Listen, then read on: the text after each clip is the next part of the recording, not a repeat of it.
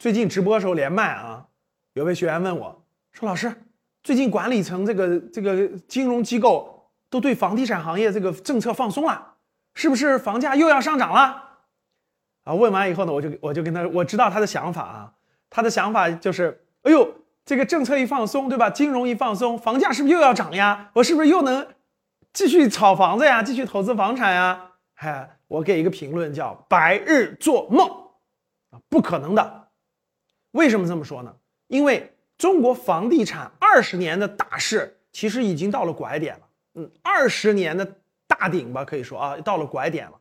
为什么呢？因为这个我们国家房地产这个发展，它是受人口的这个数量、人口的这个增长，还有城镇化率而决定的。这两个已经都放缓了。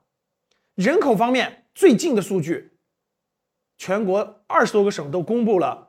呃，前三个季度人口的出生率基本上都是每年下滑百分之十的速率在断崖式下跌，就新生儿的每年下滑百分之十。这个第二，城市化率我们国家已经百分之六十多了，可是还有很多农村的老年人等等的不一定要到城市的，所以说人口向城市转移这个速率已经大大放缓了，可以说已经接近临界点了。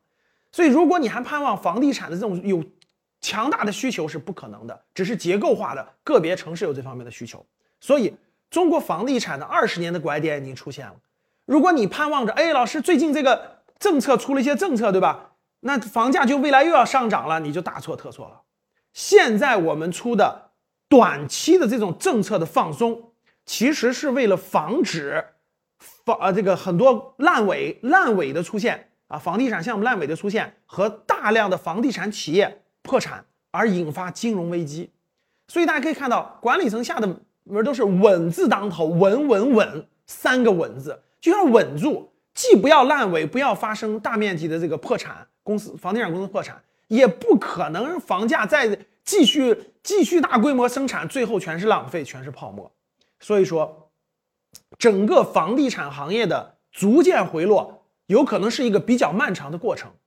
在这个过程中，我提两点建议。第一个，你想投资房子这个心真的是要死掉了，就卡掉了，千万不要再有这个想法。第二，在资本市场上，房地产板块的公司回本之后啊，正常回来之后，其实还是要尽早转化的，不要想着它未来还有暴利或者还有更高的涨幅。你了解房地产行业的二十年趋势吗？你是否收到这个信息了？